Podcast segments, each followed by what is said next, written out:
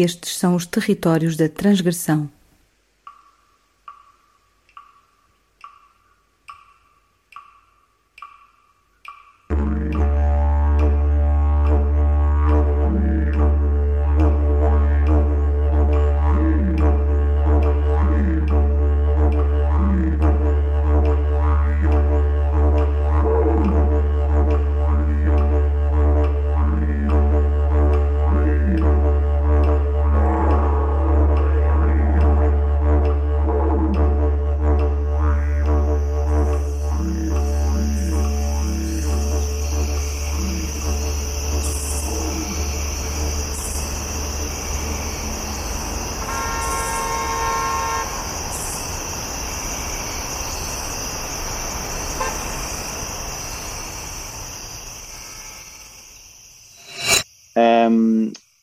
Um tema muito interessante e, é, e, e se calhar um ponto de partida eh, que nos ajuda a enquadrar e a perceber a, a importância de, digamos, de limitar os efeitos das alterações climáticas, uma vez que elas são uma realidade e devido à inércia do, do próprio planeta vão continuar durante muitas dezenas de anos, mesmo que nós façamos, eh, digamos, as melhores medidas possíveis e, e, as maiores alterações que sejam compatíveis com, com outras realidades, porque obviamente que o planeta não é a única realidade, mas é extremamente importante.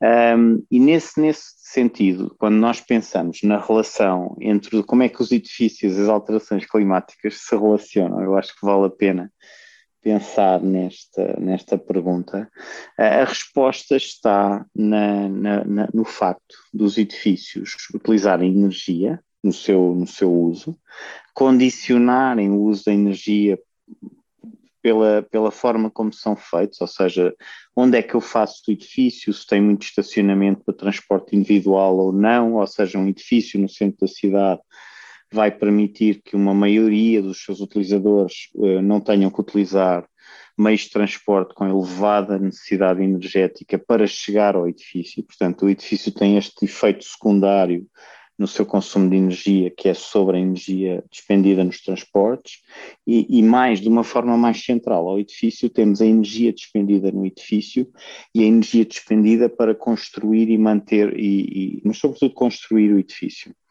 Ora, uh, naquilo que é o impacto global das atividades humanas no planeta e, em particular, a forma como as atividades humanas geram as alterações climáticas que conhecemos, essa, essa, como, é que, como é que nós conseguimos causar alterações climáticas? É essencialmente devido à produção de energia. Portanto, é, mais de 80% das alterações climáticas devem-se à utilização de combustíveis fósseis.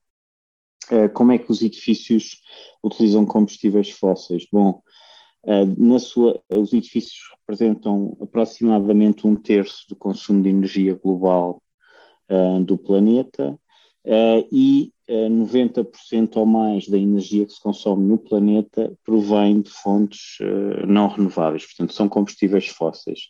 E temos aqui esta ligação clara em que os edifícios representam um terço de uma energia que é predominantemente, predominantemente combustíveis fósseis, sendo que as alterações climáticas são predominantemente devidas aos combustíveis fósseis. Portanto, isto é uma ligação muito linear.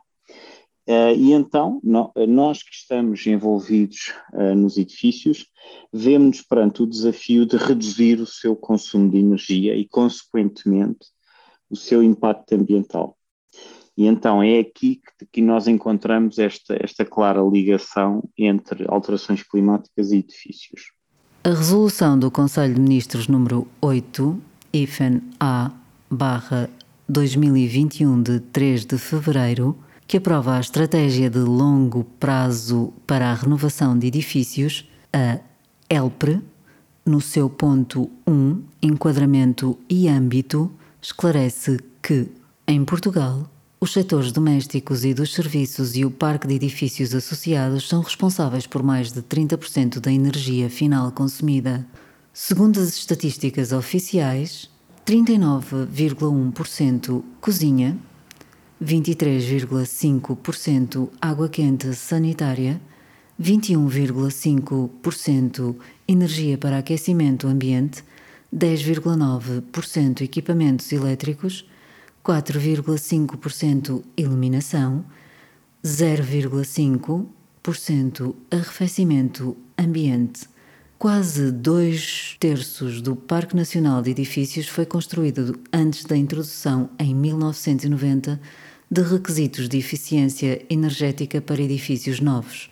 Através do Decreto-Lei nº 40-90 de 6 de fevereiro de 1990, entretanto revogado, o que reflete, em muitos casos, em elevadas necessidades energéticas e mesmo em situações de pobreza energética, com impacto no conforto térmico e na saúde dos ocupantes.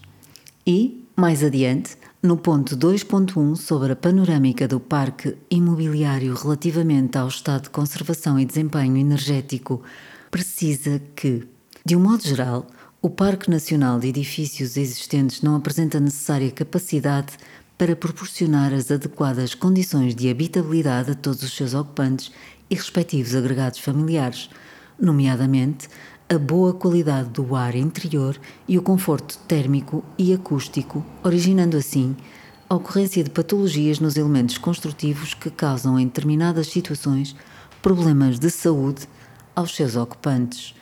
Estudos e dados recentes demonstram claramente esta realidade designadamente uma qualidade do ar interior não satisfatória, particularmente em edifícios de habitação, creches e infantários, e a exposição à umidade e bolor em mais de 30% das habitações, quando a média na União Europeia se localiza nos 16%, atribuindo-se, assim, a Portugal o estatuto de segundo país da União Europeia com maior índice de mortes no inverno, sendo que cerca de 19% da população não tem capacidade de aquecer as suas habitações de modo a ter níveis adequados de conforto.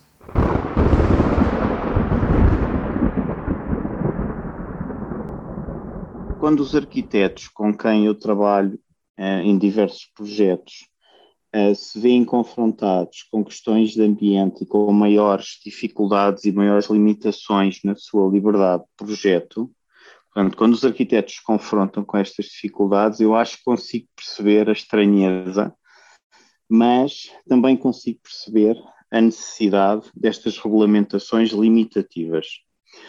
Um, no fundo, um, o que é que nós temos, a que, é que nós temos estado a assistir no, na área dos edifícios? A uma maior exigência por parte dos utilizadores, somos todos, uh, mas digamos uh, a comunidade de utilizadores em geral, que, não, que, não, que, não, que não é certamente dominada por projetistas, sejam eles arquitetos, sejam engenheiros, essa comunidade tem procurado maior uh, conforto.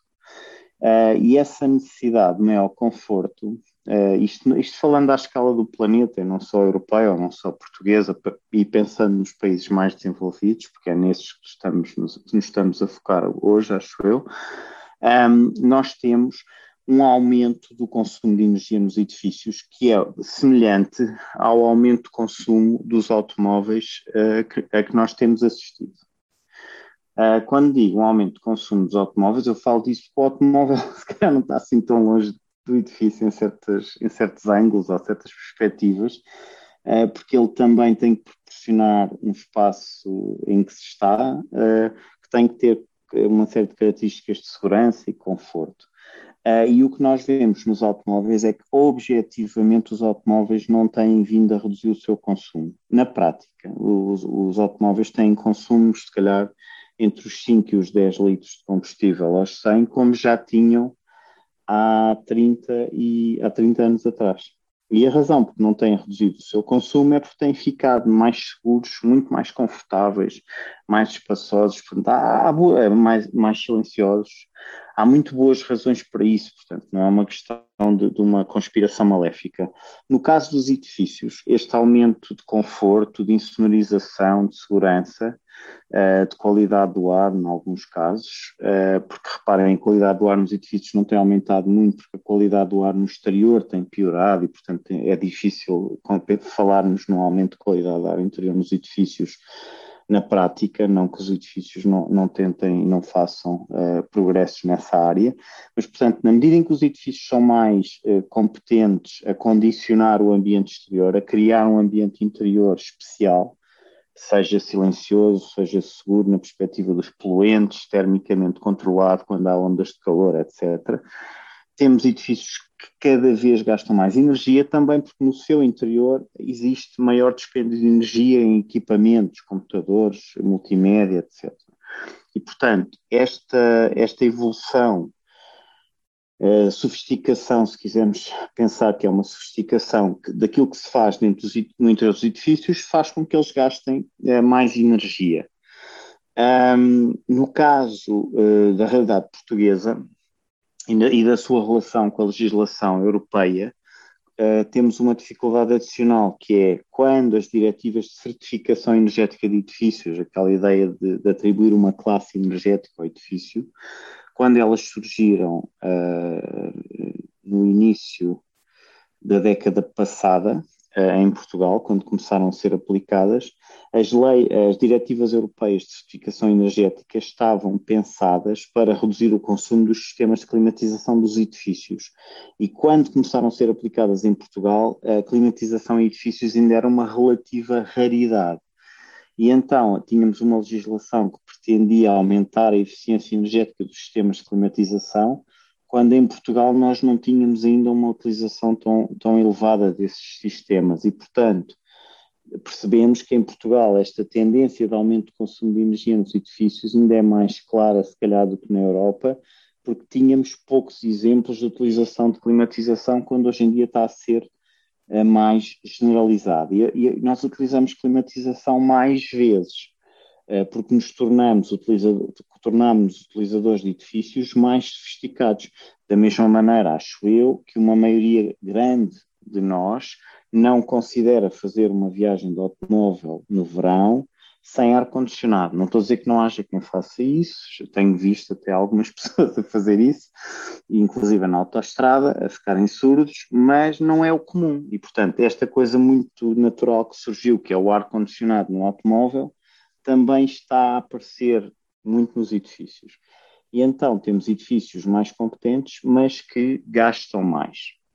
Os arquitetos perante esta maior exigência de desempenho dos edifícios, é combinada com uh, poucas possibilidades em termos de custos da construção, quer isto dizer que em Portugal se fez sempre construção relativamente barata e continuamos a ter construção que é barata e que é otimista em relação aos custos, ficamos com uma dificuldade muito grande de, de, fazer caber no orçamento do edifício ou no orçamento do projeto todos os especialistas, todas as especialidades, e depois no orçamento do, da obra fazer caber tudo, a iluminação excepcional, as janelas excepcionais em termos acústicos ou de elevada qualidade, também com, com capacidade de isolamento adequada, a envolvente, as questões de segurança, usa, uh, todo, todo, um conjunto de, de, coisas que rodeiam os edifícios, em que a energia, digamos, é o protagonista desta conversa, mas não está sozinha, têm aparecido outras coisas,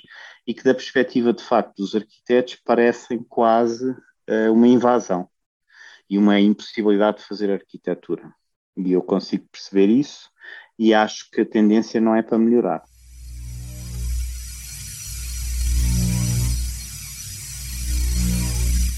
Na Diretiva Europeia 2018-844 de 30 de maio sobre desempenho energético dos edifícios e eficiência energética, podemos destacar o seguinte: no ponto 13, que as diretrizes da Organização Mundial de Saúde 2009 estipulam que, no que respeita à qualidade do ar interior, edifícios com melhor desempenho proporcionam níveis de conforto e bem-estar mais elevados aos seus ocupantes e melhoram a saúde destes.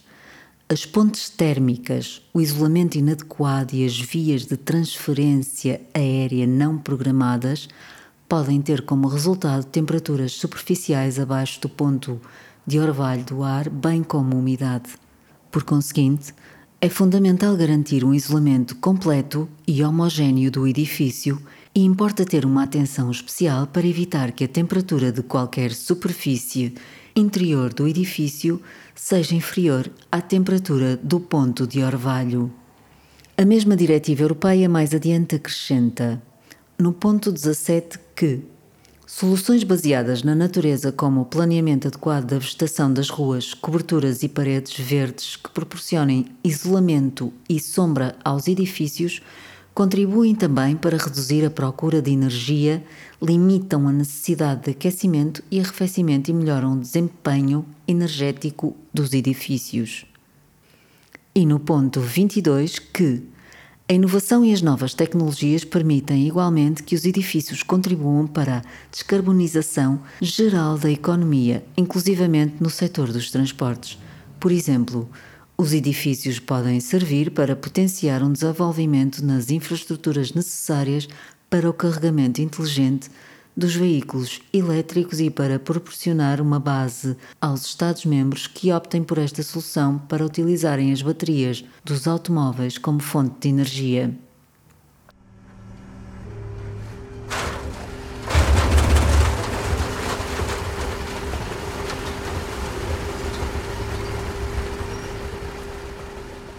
A minha experiência em relação à produção de legislação nesta área em Portugal é que cada vez mais essa produção uh, começa a ser uma transposição das uh, leis, das diretivas europeias, ok? Portanto, a ideia de que vamos adaptar muito, eu começo a ver isso cada vez a acontecer menos em Portugal.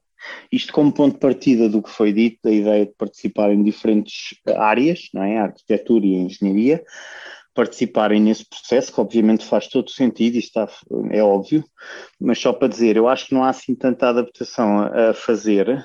Uh, também devo dizer-vos que no passado houve adaptações feitas em Portugal à legislação europeia uh, que foram um desastre muito grande, nomeadamente uh, quando nós na primeira transposição da Diretiva de Certificação Energética de Edifícios, introduzimos elevados padrões e necessidades de qualidade da área interior, isto em 2006, não me falha a memória, e que levaram a termos edifícios com sistemas de ventilação sobredimensionados e que não conseguíamos depois uh, utilizar, pagar a sua manutenção, os custos de energia da sua utilização. Um exemplo disso Portanto, não é só eu estar aí a falar de uma ideia, de uma coisa que aconteceu, foi uma grande parte das escolas da Parque Escolar têm equipamentos de ventilação, que deve ser aqui distinguido da climatização, a ideia de eu estar à temperatura que quero, ou melhor, ou mais adequada, dentro de uma sala de aula, ou ter uma quantidade de ar estupenda dentro de uma sala de aula, são coisas relacionadas, portanto, a ventilação está relacionada com a climatização, mas não é climatização. E em Portugal, no contexto da transposição da primeira diretiva de certificação energética de edifícios, inventou-se acrescentou-se um requisito de qualidade do ar. Portanto, foi um caso em que não se fez uma transposição direta, foi-se mais além. E o resultado vê-se na parque escolar, uma série de escolas com equipamentos gigantescos na cobertura que hoje em dia não são utilizados e que têm, que produzem ou que são capazes de garantir quantidades de ventilação mecânica que hoje em dia também não são utilizadas. Portanto, isto foi um erro eh, bastante grande. Ou seja, alterar para Portugal, sim, desde que seja para melhor. Não sendo para melhor, mais vale transpor. E, portanto, isto para responder à pergunta sobre a intervenção de arquitetos e engenheiros na transposição, claro que sim, mas transpor se calhar não é um mau princípio. Não é perfeito, porque nós temos algumas particularidades no nosso clima, mas, eh, mas tem sido uma fonte, esta, estas diretivas europeias na área dos edifícios são uma fonte de progresso e de qualidade acrescida uh, dos edifícios em Portugal. Agora, colocando na posição dos arquitetos, que é uma coisa que é um exercício que eu estou a fazer, portanto não corresponde à minha prática profissional, eu tenho limitações quando faço isso, mas tenho algumas vantagens também de ver de fora.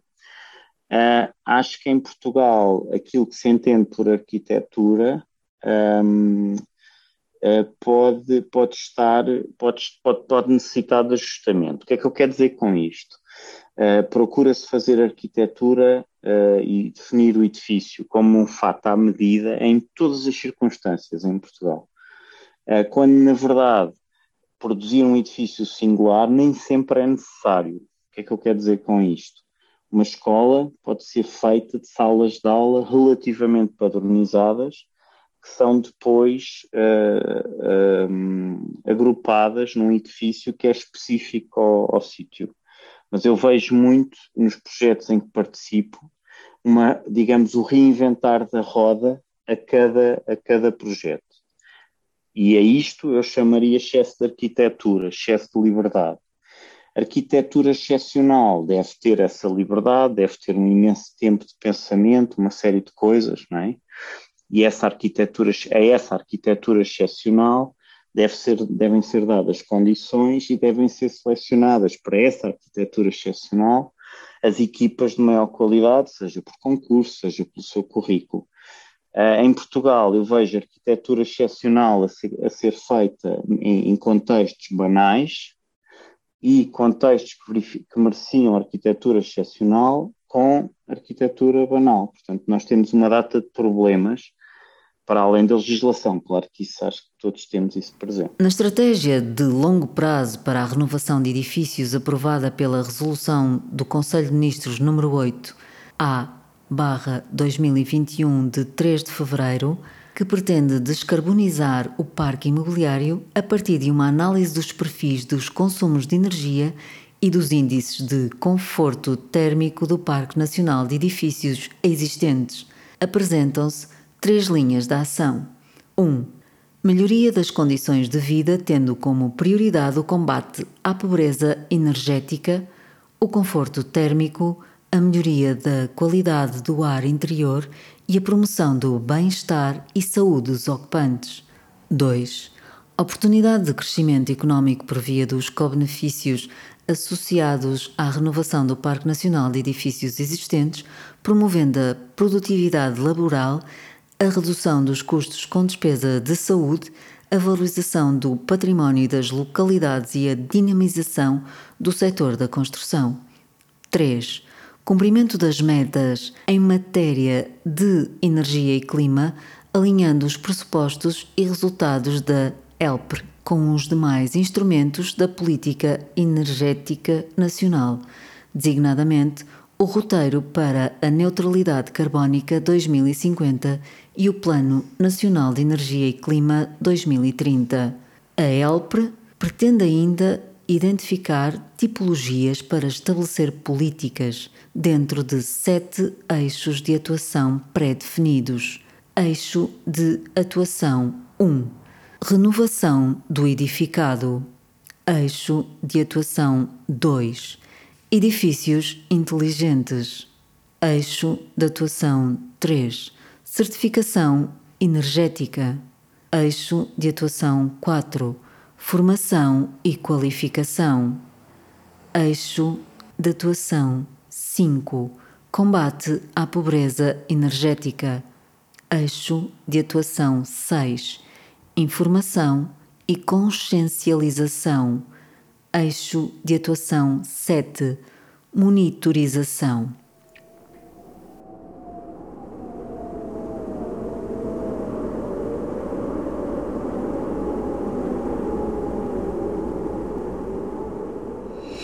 conceito de eficiência energética, por vezes, gera muita confusão. Vamos pensar assim: imaginem, eu vou para a universidade a pé. Uh, se eu quiser aumentar a eficiência energética de uma forma estúpida, deixo de ir a pé, compro um carro com elevada eficiência energética. Isto é uma caricatura. O que eu quero dizer com isto é que eficiência energética e poupança de energia não são a mesma coisa e, portanto, falar de eficiência energética antes de falar em gastar menos energia eh, é capaz de ser má ideia. Onde é que está a ligação entre os dois conceitos? Uh, a eficiência energética uh, reflete, é no fundo um rácio entre a é, é, uma, é uma caracterização de quanta energia é que eu gasto para atingir um objetivo. Então vamos pensar se eu conseguir ter um edifício uh, em ótimas condições interiores de temperatura, com menor consumo de energia, portanto, eu tenho um edifício, eu consegui que ele estivesse confortável termicamente, gastando menos energia. Nesse cenário, nessa evolução que eu fiz para gastar menos energia, eu de facto aumentei a eficiência. Mas o mais importante é que eu gastei menos energia. Onde é que as coisas se cruzam? Eu não posso simplesmente gastar menos energia e esquecer-me do meu objetivo. Ou seja, é claro que para gastar menos energia no edifício eu podia desligar o ar-condicionado, mas provavelmente eu deixaria de conseguir ter boas condições no interior. E, portanto, a ligação entre estes conceitos, o conceito de eficiência energética, o conceito de poupança de energia e o conceito do objetivo do que é que está, do que é que se está a atingir com a energia, pode gerar aqui bastante confusão. Portanto, o princípio deste, deste, deste tema é eu tenho um objetivo que é ter um edifício em boas condições interiores, falando na perspectiva térmica agora. Para fazer isso, eu vou gastar energia. Qual é o meu objetivo? É fazer, atingir essas condições com o mínimo, de consumo de, mínimo consumo de energia possível. Portanto, o primeiro objetivo que temos que ter é ter boa qualidade no interior dos edifícios e conseguir essa qualidade de ambiente interior com baixo consumo de energia associada a, esta, a este, este, resultado, que é boas condições interiores e baixo consumo de energia, vai estar elevada a eficiência energética. A dificuldade do conceito de eficiência energética é como é secundário, acho que baralha um bocadinho as pessoas. Portanto, é mais interessante pensarmos em ter o edifício que queremos e como queremos, nomeadamente confortável, gastando pouca energia. Portanto, este é aqui um princípio que convém eh, desmistificar e ter isto presente.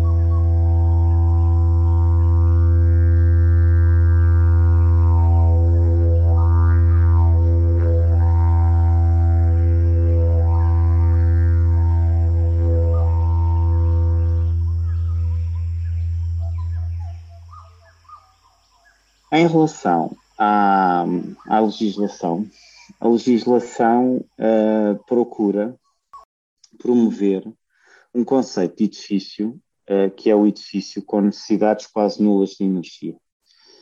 Uh, o edifício com necessidades quase nulas de energia, quando é possível fazer, porque nem sempre será possível, nomeadamente em zonas históricas, zonas classificadas, etc., construção existente, por razões óbvias, os edifícios com necessidades quase nulas de energia, quando estão em condições ideais para serem feitos, têm duas características.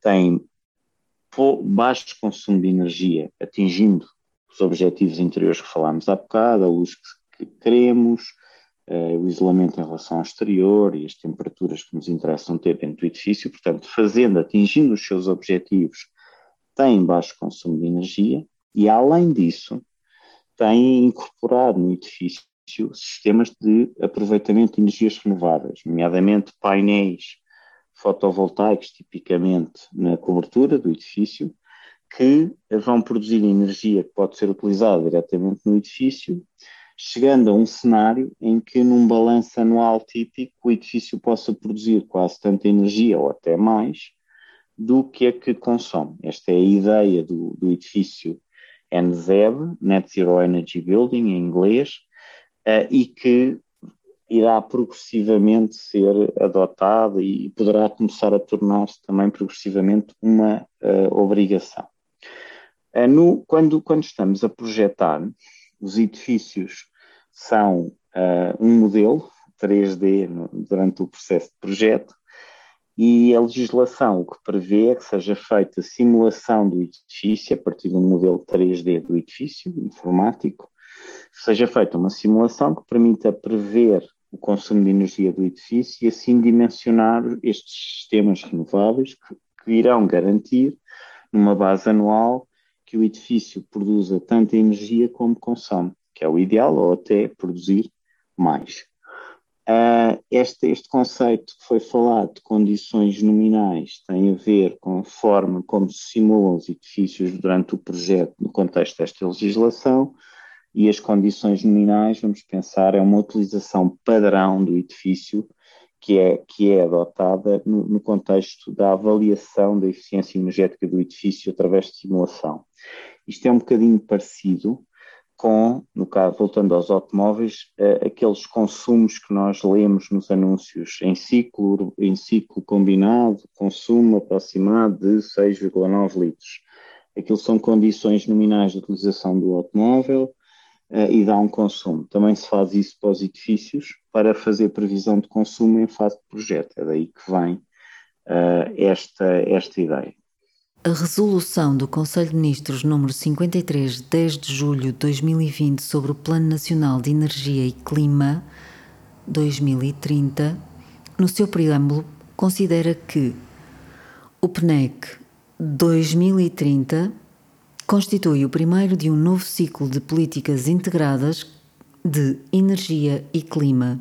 Constitui por isso um instrumento pioneiro e inovador que traduz uma abordagem convergente e articulada para concretizar a visão que aqui se estabelece para Portugal, promover a descarbonização da economia e a transição energética visando a neutralidade carbónica em 2050 enquanto oportunidade para o país, assente num modelo democrático e justo de coesão territorial que potencia a geração de riqueza e o uso eficiente de recursos. E mais adiante acrescenta a concretização da visão estabelecida para o PNEC 2030 assenta assim nos seguintes objetivos: 1. Descarbonizar a economia nacional. 2. Dar prioridade à eficiência energética. 3. Reforçar a aposta nas energias renováveis e reduzir a dependência energética do país. 4. Garantir a segurança de abastecimento.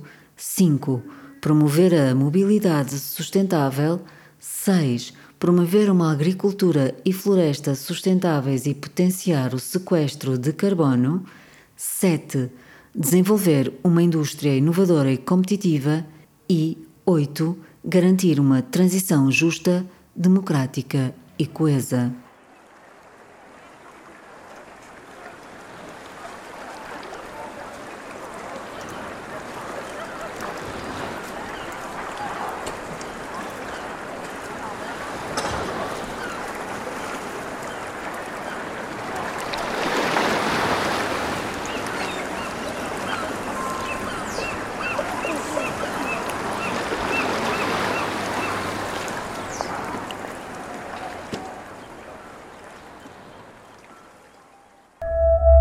este conceito que agora tem-se começado a falar mais de pobreza energética é, digamos, é um termo uh, que se refere ao facto, isto simplificando, de, no caso do setor residencial, uma grande parte uma, dos portugueses terem, viverem em apartamentos e casas que têm uh, uma qualidade envolvente térmica que não é muito elevada, isto quer dizer janelas que por vezes são de vidro simples, que têm uma má estanquicidade ao vento, isto pensando no inverno, portanto permitem uma grande infiltração de ar frio no inverno, e depois paredes com baixo isolamento e que têm algumas zonas com pontes térmicas e depois resultam em questões de condensação, que eu acho que todos já vimos. Portanto, nós temos um parque residencial que é não é muito bom na, na, qualidade da sua envolvente, na maioria dos casos, não é em todos, mas é na maioria.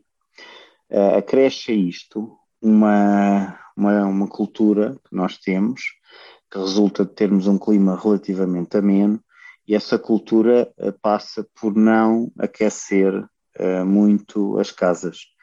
E tem a ver com o facto que isso é, é possível fazer isso. Tem a ver com dois factos. Primeiro são as, as uma baixa capacidade económica de grande parte das famílias, e por outro, em segundo plano, o facto de ser possível fazer isso, ou seja, se nós não aquecemos a casa no inverno, passamos só frio, não morremos. E então, o que é que, o que, é que se vê quando, por exemplo, uh, viajamos uh, ou passamos temporadas ou vivemos em diferentes climas, nomeadamente a minha experiência, por exemplo, vivendo em Boston e depois nos Estados Unidos, que é frio, tem neve, e depois passando para San Diego, que tem um clima parecido com o de Faro, no Algarve verificamos que em, em, Boston nunca se passava frio dentro dos edifícios, porque havia tanto frio que os sistemas de aquecimento eram uh, implementados desde o início nos edifícios, eram mantidos e eram utilizados. Em San Diego, tendo um clima muito ameno, acabei por passar muito mais frio, porque à noite ficava frio, porque é um clima semidesértico. Um, as janelas era tudo muito simplificado, mais parecido com Portugal, e acabava por se passar mais frio. Portanto, nós em Portugal acabamos por ter aqui dois fatores. O primeiro é a falta de capacidade económica. O segundo é uh, a falta de rigor no clima, ainda bem que assim é. E nesse sentido, temos esta realidade que é uh, designada por, e neste contexto temos esta pobreza energética. Como é que se combate? Uh, melhorando as janelas de, de, das habitações, em primeiro lugar, é assim um, um, um aspecto, uh, normalmente, de, é o primeiro, primeiro aspecto a olhar e a renovar, e depois introduzindo sistemas de aquecimento. E agora, infelizmente, também uh, cada vez mais começa a ser necessário o arrefecimento, que sejam eles próprios, que tenham um baixo consumo de energia procurando aqui evitar a, a eficiência energética. Aqui, quando pensamos nestes, nestes pacotes que foram referidos, que são quatro, o segundo é, vai, vai em direção daquele conceito é, misterioso do, aumento da eficiência energética, isso já falámos bastante sobre isso. Depois temos um pacote 3, descarbonização local, é, que significa um, a implementação de uh, sistemas de energia renovável e geração de energia ao nível do bairro e das vilas, etc. Isso é uma tendência mundial e, e que, no caso de Portugal, com a abundância de sol, uh, temos um, uma, um, contexto fantástico para o, o, solar fotovoltaico, que são os painéis solares que produzem energia elétrica, que pode ser injetada na rede ou consumida no edifício. Isso faz bastante sentido no, no nosso contexto. E depois, um, esta, voltando a esta questão de termos que ter mais conforto. Uh, quando nós pensamos na nossa cultura de construção própria, uh, eu penso que esta, esta, esta ideia de uma, de uma arquitetura local, de uma, de uma cultura de construção local, no, no, no, contexto global atual faz pouco sentido e não, não penso que tenha muito benefício. Uh, por exemplo, uma das tradições que nós temos em Portugal num certo tipo de arquitetura é utilizar o botão.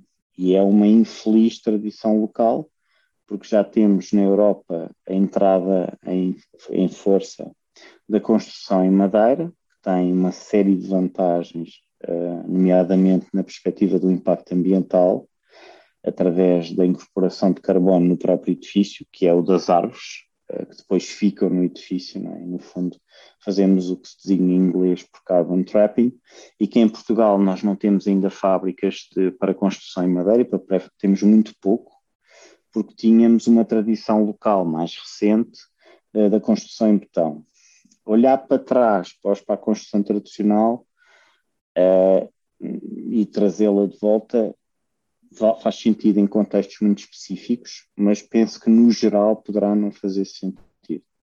Na resolução do Conselho de Ministros número 67, de 1 de julho de 2019, sobre o roteiro para a neutralidade carbónica 2050, diz-se o seguinte: Atingir a neutralidade carbónica em 2050 implica, a par do esforço da capacidade de sequestro de carbono pelas florestas e por outros usos do solo, a quase total descarbonização, sobretudo do sistema eletroprodutor e da mobilidade urbana, bem como alterações profundas na forma como utilizamos a energia e os recursos, apostando numa economia que sustenta em recursos renováveis, que utiliza os recursos de forma eficiente e que assenta em modelos de economia circular na aposta de cadeias logísticas com uma repartição modal que minimize a intensidade carbónica e energética do sistema de transportes de mercadorias de curta e longa distância, valorizando o território e promovendo a coesão territorial. Está em causa um processo que será verdadeiramente transformacional do modo como se encaram alguns dos aspectos mais determinantes da vida em sociedade, em particular no que diz respeito aos padrões de produção e do consumo, à relação com a produção e a utilização de energia, à forma como se pensam as cidades e os espaços de habitação, trabalho e lazer, ou à forma como se encaram as necessidades de mobilidade.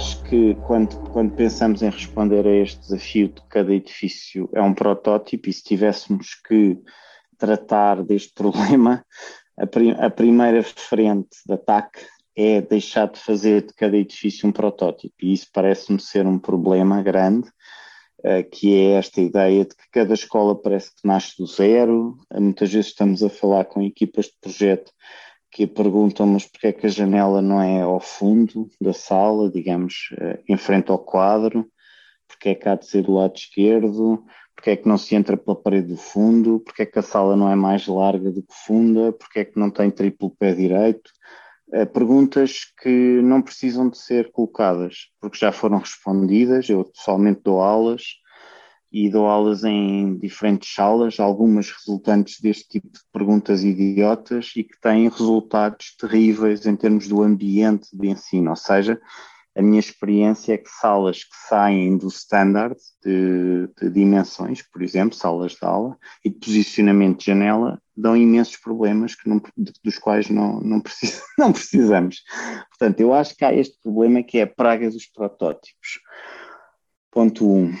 Ponto 2, um, esta, esta, esta ideia de fazer cada projeto de raiz e muito à medida, sem, sem, sem, sem partir de coisas já feitas, num contexto de uh, pobreza uh, que nós vivemos em Portugal, não temos muitas condições, de, por exemplo, de trabalho em termos de projeto, sejam condições de organização, do tempo de projeto, que muitas vezes não há, sejam também condições financeiras. Não há dinheiro para inventar. E quando não há dinheiro para inventar e se começa a inventar, uh, corre muito mal.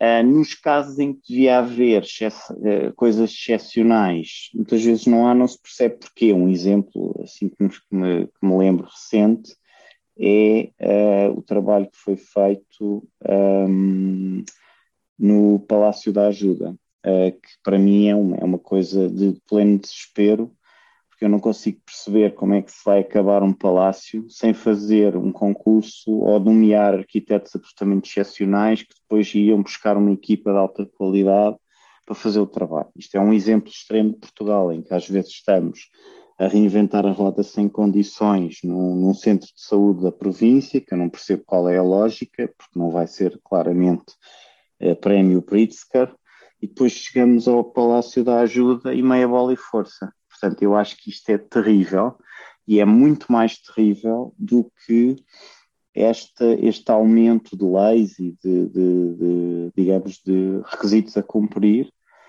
que são o reflexo da evolução uh, tecnológica e uh, que também chega ao setor dos edifícios. É claro que isto representa menos liberdade, claro que sim, mas a liberdade que se viveu em Portugal nas últimas décadas não produziu edifícios globalmente, que são globalmente um sucesso. Podem ser um sucesso na perspectiva, alguns deles, na perspectiva da crítica da arquitetura, mas não são necessariamente um sucesso na sua realidade, na realidade da, da utilização, do envelhecimento, da, da, relação com os utilizadores. E, e acho que há, muito, há muita necessidade de fazer este tipo de, de reflexão em relação à arquitetura portuguesa que é, é mesmo um sucesso ou é apenas um aparente sucesso? Em alguns casos, eu quero, não estou certamente a generalizar, mas na maioria dos casos acho que o sucesso não é tão, tão grande como, como, nos é, como aquele que nos é apresentado, não é? que é assim, tipo pleno sucesso.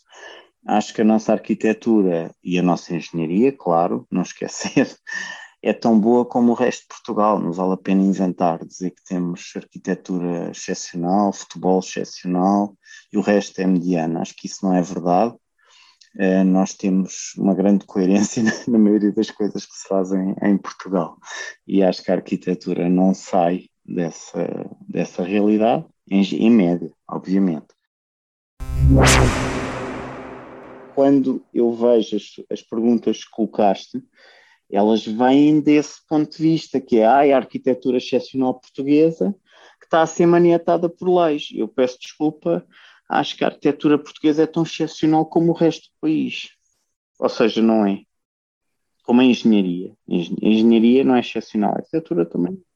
E, portanto, eu acho que consigo perceber a resistência uh, e a frustração dos arquitetos, mas acho que também vem do facto, por exemplo, nas próprias escolas, já lhes ser apresentada essa realidade e essa, esse lamento, em vez, em vez dos professores apresentarem aos alunos a realidade com que vão lidar, apresentam-lhes um lamento que agora há muitas leis. Eu acho que isso não é muito construtivo uh, como ponto de partida uh, para, para a carreira dos arquitetos, neste caso, estamos a falar disso, um, que, vão, que vão projetar nas próximas décadas. Acho que é preciso uh, perceber esta realidade e não, não a estar a combater, acho que isso não tem muito interesse e não, não, não vai resultar em melhor arquitetura, na minha opinião. E acho que existe outra dificuldade que é a standardização vai aumentar, que é a única maneira de aumentarmos a eficiência económica, no bom sentido da palavra, do setor da construção. Havia um artigo no Economist uh, que era que dizia uh, que a indústria da construção é a que evoluiu menos nos últimos 50, 60 anos e tinha alguns gráficos, não sei se são excelentes, que eu até apresento às vezes né, em palestras, que mostra, que, e falava assim muito abertamente sobre este problema do excesso de customização, o problema da, da, do protótipo, o problema da corrupção, porque obviamente customização e exceção é espaço para a corrupção. Isto para dizer o quê? Eu, ando, eu acho que isto vai piorar nesse sentido que estavas a dizer, percebes? Ou seja, vai haver menos exceção e mais banalização e menos esta profissão que eu percebo opa, ser bonita e interessante, mas que acho que vai, vai, vai ser uma, cada vez mais uma raridade, esta arquitetura assim de, de, de alfaiate, no bom sentido, percebes? Infelizmente acho que vai, vai um bocadinho ser posta em causa.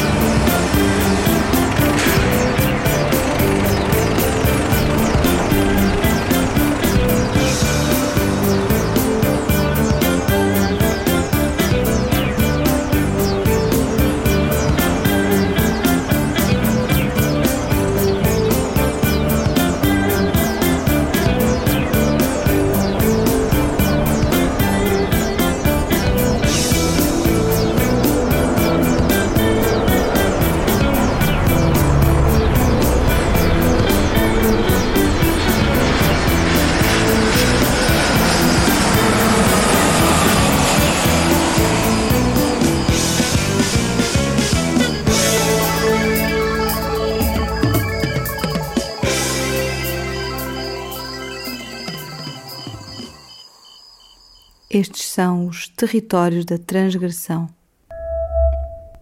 Cada edifício é um protótipo. Convidado: Guilherme Carrilho da Graça, leitura de certos de diplomas, Mónica Lara.